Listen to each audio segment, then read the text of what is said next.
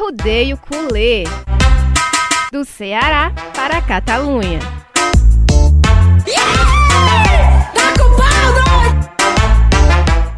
Oi, galera, tudo bom? Estamos aqui mais uma vez com um novo episódio do Arrudeio Culê, o quarto episódio do nosso podcast. Novamente aqui estou eu, Marta Negreiros, ao lado de Davi Sacramento. E aí, Davi, como é que vai? Ótimo, né? 4 a 1 carimbamos mais uma vitória e o Arrodeio Culé dando sorte mais uma vez, né? Dando sorte. A gente, desde que a gente começou, teve aqui ali o, o deslize contra o PSG, mas que já era esperado pelo jogo, pelo desastroso jogo no Camp Nou. Mas de, até então a gente está dando sorte aqui, né? Então é isso. Barcelona conquistou mais uma vitória. É, em 2021 ainda não perdeu no Campeonato Espanhol, é um aproveitamento, o maior aproveitamento entre os três ali primeiros colocados, entre Atlético de Madrid, que segue como líder, Barcelona e Real Madrid. O Barcelona tem o maior aproveitamento entre os três. Os únicos pontos que a gente perdeu em 2021 foi contra o Cádiz, aquele jogo ali que pelo amor de Deus. Eu tenho medo desses dois pontinhos ali fazerem falta mais na frente, porque para mim já tá fazendo. Se a gente tivesse consolidado aquela vitória ali contra o Cádiz, em que o Lenglet é, entregou um pênalti ali no último, nos últimos minutos do jogo, a gente já teria a vantagem do Atlético Madrid seria de dois pontos só, né? Mas enfim, não vamos chorar o leite derramado, vamos falar de coisa boa, que o Barcelona venceu, venceu bem novamente, e um resultado aí de 4 a 1 que pode-se dizer, foi contra o Lanterna do campeonato, mas gera uma esperança, justamente por, pela campanha regular que vem apresentando em 2021, né, Davi? Exatamente, assim, quem deu mais emoção ao jogo foi o Juizão, que marcou um pênalti ali, no momento que o Barcelona tinha um jogo controlado, um pênalti de vá que ele viu ali, que... Pra mim não é nem pênalti de vá. Aquilo dali não, não por, por, porque aquele, aquele toque ali só para o VAR ver e outra coisa, a bola tava a quilômetros de distância, ali não tinha impacto nenhum no jogo, ridículo. E mas nem assim, foi, nem foi o VAR que marcou o pênalti, foi a decisão de foi, mesmo. Pois é, foi ele. Se, se tiver nem revisado VAR... pelo VAR foi, porque eu acredito que se tivesse revisado pelo VAR é, não teria sido marcado, porque aquilo dali, gente, não foi pênalti nem aqui, nem em lugar nenhum. Pois é, e assim, no Brasil, com certeza o árbitro ia ser chamado pelo VAR. Mas na Europa, que é a utilização correta, o árbitro errou, mas o VAR não, e eu explico. Porque o VAR é só para interferir é, em lances que não são interpretativos, que lances que são claros. E o juiz, dentro de campo, teve, viu o toque e teve a interpretação que aquele toque foi para pênalti. Mas não foi, a interpretação está errada mas a decisão de campo se manteve. Agora, sim, é, o Barcelona, é, a gente vale destacar que foi um jogo, foi uma vitória boa, porém o Barcelona teve algumas dificuldades impostas naturalmente pela linha de 5 do, do, do Esca. Foi, o Esca entrou um pouco diferente, Sim, não entrou no 5-4-1, entrou no 5-3-2. Teve algumas dificuldades porque o nosso centroavante, mais uma vez, era o menino Dembélé. Novamente, e... um jogo bem abaixo. E ele não, ele não ganhou, ele não ganhou uma bola, ele não fez um pivô, ele não, não tomou a decisão certa, mas isso aí já é normal. Mas é. tecnicamente ele não acertou nenhuma bola hoje. E assim, é, teve um pouco de dificuldade de penetrar, teve uma penetração no primeiro tempo na tabelinha Messi Alba, mas é até talvez é um pouco mais difícil essa penetração, porque o Messi hoje jogou menos pela esquerda. Mas é, o Esca caiu na armadilha que desde que o Messi é Messi, o Messi faz os times caírem nessa armadilha. De deixou o Messi entre linhas e o Messi entre linhas é um perigo é, é e, é, é, primeiro onde ele mais gosta de, de estar, é ali entre linhas. E aí foi, tirou aquele gol ali do bolso, que, enfim, né, golaço, mais um golaço, no ângulo, ali como costumo dizer, onde mora a coruja. Leonel Messi fez um outro golaço, chegou assim, foram dois. Esse foi o primeiro, né? E nessa, nessa, nesse momento do jogo em que ele fez o primeiro gol do Barcelona, tava um jogo assim, muito truncado, aquela coisa, Sim. o Esca todo fechado, o Barcelona com essas dificuldades de, de penetrar ali dentro da área. É, enfim, tava. Não, não tava rendendo muito, não estava não tava criando muito, entendeu? Não estava levando perigo. E até que veio esse chute de fora da área, que é um dos pontos, um dos aspectos que eu acho que o Barcelona ainda peca em não utilizar. É, os jogadores, não sei, parece que tem medo de finalizar de fora da área. E em jogos como esse, é inevitável que isso não seja utilizado, porque é óbvio que um time, quando ele está todo fechado, com aquela linha de cinco, enfim, to, todo aquele esquema que o Esca montou para é, enfrentar o Barcelona, esse jogo ele vai pedir naturalmente que se arrisque de fora da área. E foi o que o Messi fez. E foi o que o Griezmann também fez. Um, um gol muito parecido, inclusive, com, com o gol que o Messi marcou. Também no mesmo no canto esquerdo. Outro golaço, deixando o Barcelona aí com 2 a, no, com 2 a 0 no placar. E me alegrou muito que finalmente eles começaram, começaram a utilizar o, o, o chute de fora, a longa distância de fora da área como algo para aliviar a pressão em jogos como esse e que deu certo. E uma pergunta, Marta, aqui eu vou dar minha opinião. Qual foi o gol mais bonito, Messi ou Griezmann? Ah. Eu achei o do Griezmann mais bonito. Sério? Marta vai me matar agora. Não, assim, não. Eu achei mais mais distante, apesar dele tava com mais espaço, né? O Messi ainda teve que é, se livrar de um marcador, exatamente. mas foi mais perto do gol. Foi, era exatamente isso que eu ia falar. Por todo, porque o Messi ainda teve, ainda girou ali para é, ter o domínio da bola, se livrou de um marcador e chutou. Para mim, por isso do Messi foi mais bonito. Eu sempre vou estar do lado de Lionel, né? Mas do Griezmann foi muito bonito também, não, não fica muito atrás não. Foi um golaço, um, um belo chute fora da área. E o Griezmann fez uma boa partida. Ainda não é o Griezmann que a gente pagou por 120 milhões de euros, porém, como eu já venho dizendo, encontro sim pontos positivos no Griezmann e evolução nele é, nesses últimos jogos, nessas últimas partidas. E o que me alegra muito. Foi muito participativo, é, se deu bem ali com o Messi, é, se movimentou, ajudou na defesa e foi uma, uma boa partida do Griezmann. Diferente, né, como já foi citado, do outro atacante, Dembélé. Francês, né? É, o outro francês aí da, do, nosso, do nosso ataque. Pois é, assim, eu acho que o Griezmann talvez tenha feito um jogo melhor até contra o PSG do que hoje, mas jogou muito bem, e não é só pelo gol, é justamente por causa dessa participação. E é, o Griezmann é um jogador muito louco, porque, assim, ele é um jogador que talvez é, fuja um pouco da característica do futebol moderno, porque ele não é um centroavante, ele não é um atacante de lado, de velocidade necessariamente. Vamos dizer, ele é um ponta de lança, um segundo atacante. Então é difícil definir a posição do Griezmann.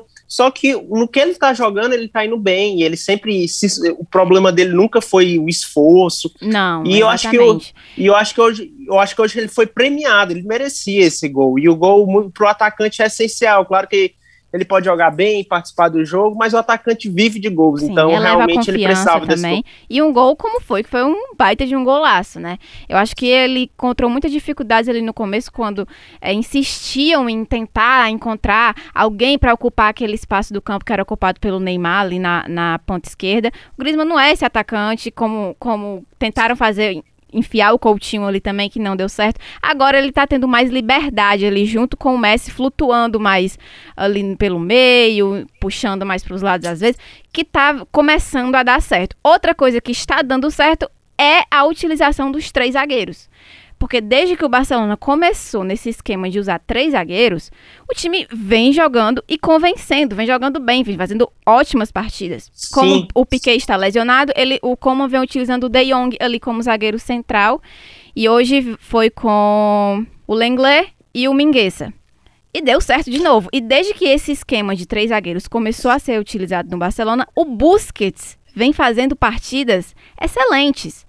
Hoje, novamente, ótima partida de Sérgio Busquets, que vinha sendo muito criticado.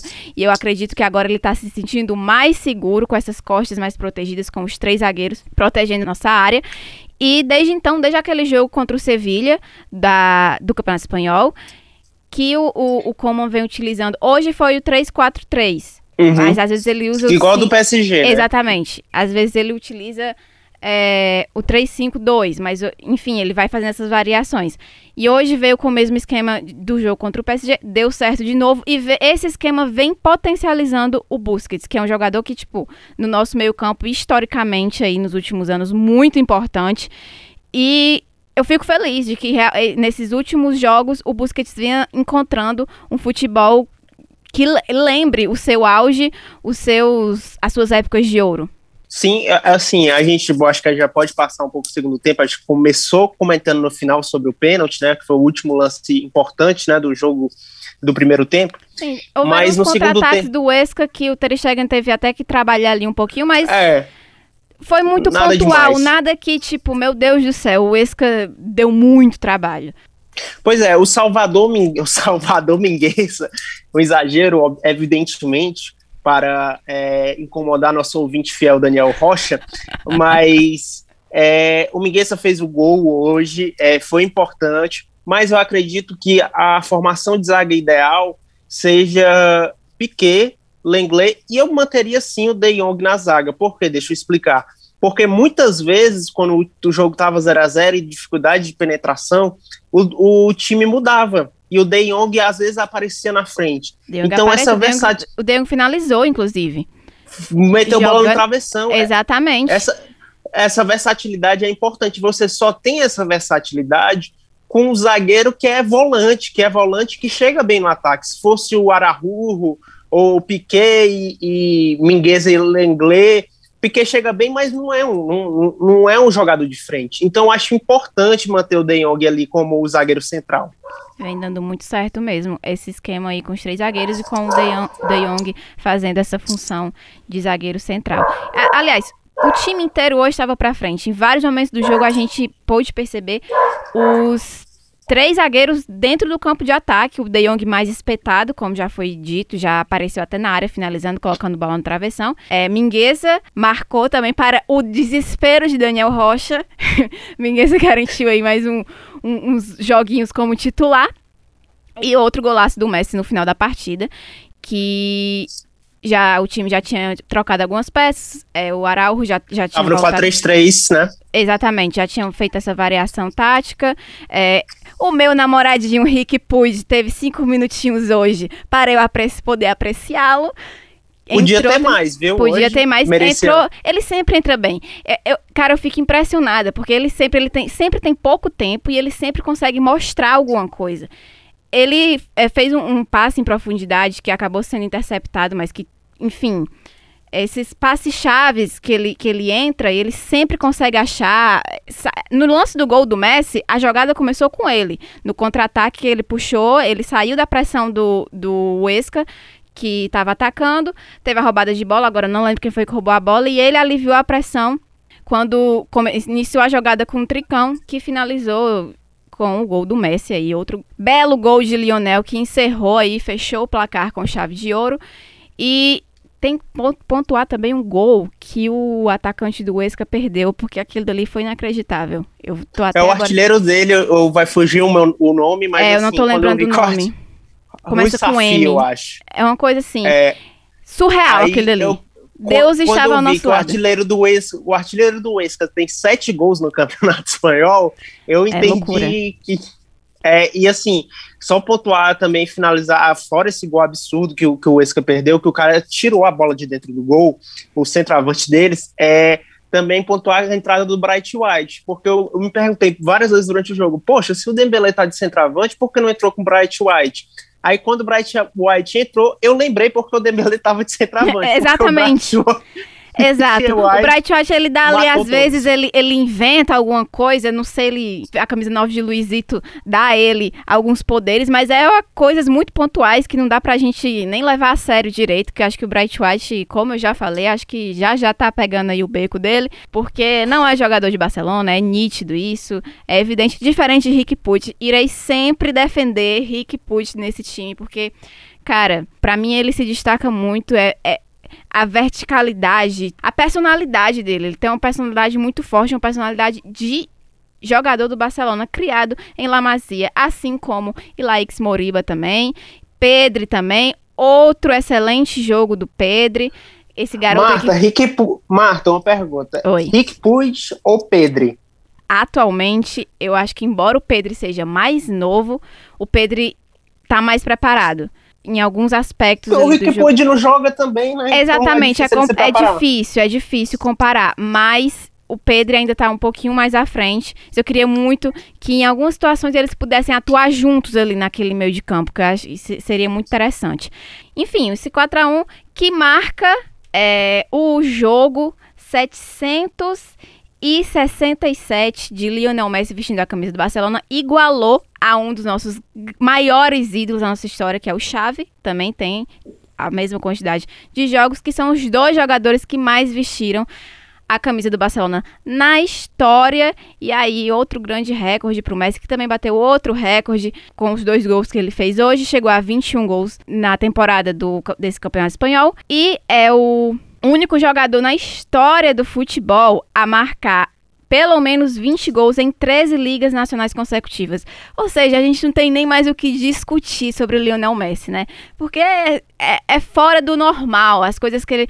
Esse, esse gol que ele fez hoje, o primeiro gol, parece que é rotina. A gente já viu ele fazendo isso 200 vezes e sempre, sempre se impressiona. E falta palavras, falta palavras para descrever o que esse jogador é, a importância dele dentro do Barcelona e no cenário mundial do futebol também. Bruno Formiga dá a definição perfeita sobre o Messi. O Messi é o melhor camisa 10 e o melhor camisa 9 que eu já vi jogar, porque ele faz gol, participa do jogo. Não, então, do meio para frente ele domina tudo.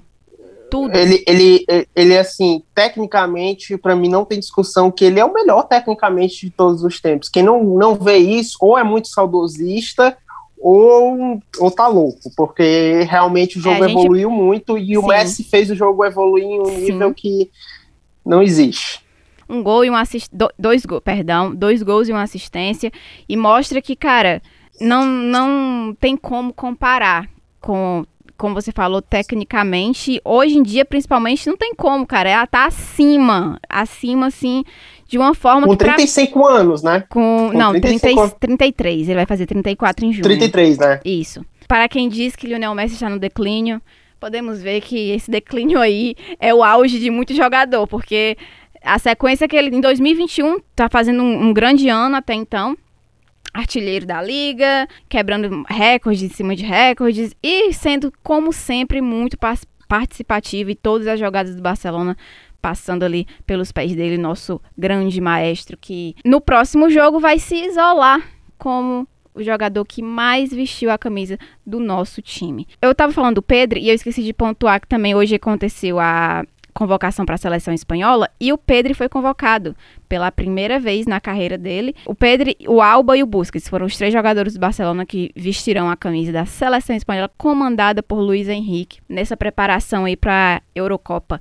E é muito importante ter um jogador jovem assim, já se destacando tanto na seleção principal. Temos também o exemplo do Ansu Fati, que está lesionado, mas aí outro jovem, outra promessa, grande promessa para o nosso futuro. O Rick Puig foi convocado para a sub-21.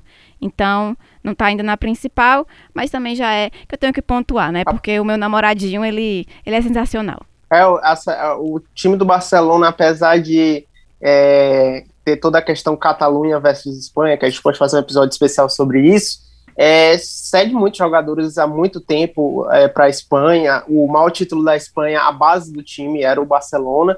E, e, é bom ver que isso continua acontecendo, né? Assim, é muito importante, às vezes a seleção é deixada um pouco de lado, mas na Europa eles valorizam muito essa questão do jogador ser um internacional, como em Portugal eles falam. Então isso é até uma questão de valorização de mercado mesmo. Em alguns mercados, como a Inglaterra, você não conta como estrangeiro quando você já foi convocado pela seleção. Então, tem vários aspectos, claro, além de elevar a confiança do jogador. Só espero que ele não se contunda, nem, nem, nem Puig, nem Pedro. Toda data porque... FIFA é a mesma coisa, a mesma rezadeira ali em todo jogo. Pelo amor de Deus, não toquem nos meus jogadores.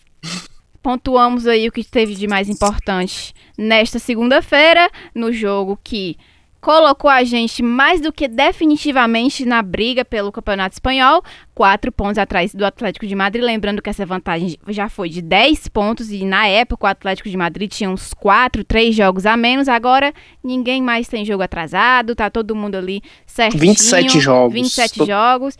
E quatro pontos de diferença. Lembrando que ainda tem confronto direto que vai ser lá no finalzinho da temporada em maio. Mas o El Clássico, que também ainda não é outro confronto direto que o Barcelona precisa vencer, já vai ser mês que vem, falta menos de um mês para o primeiro El Clássico de 2021, viu? Então vamos ficar atentos e seguir acompanhando aí a rotina do Barcelona e tudo que envolve os bastidores, enfim, o time blaugrana. Show de bola. Acho que ficamos melhor no tempo hoje, né, Marta? Mais ou menos, mas tudo bem. A gente vai evoluindo. é isso, galera. Um grande abraço. Valeu, tia. E até a próxima. Visca ele Até a próxima. Arrudeio Culê. Do Ceará para a Catalunha.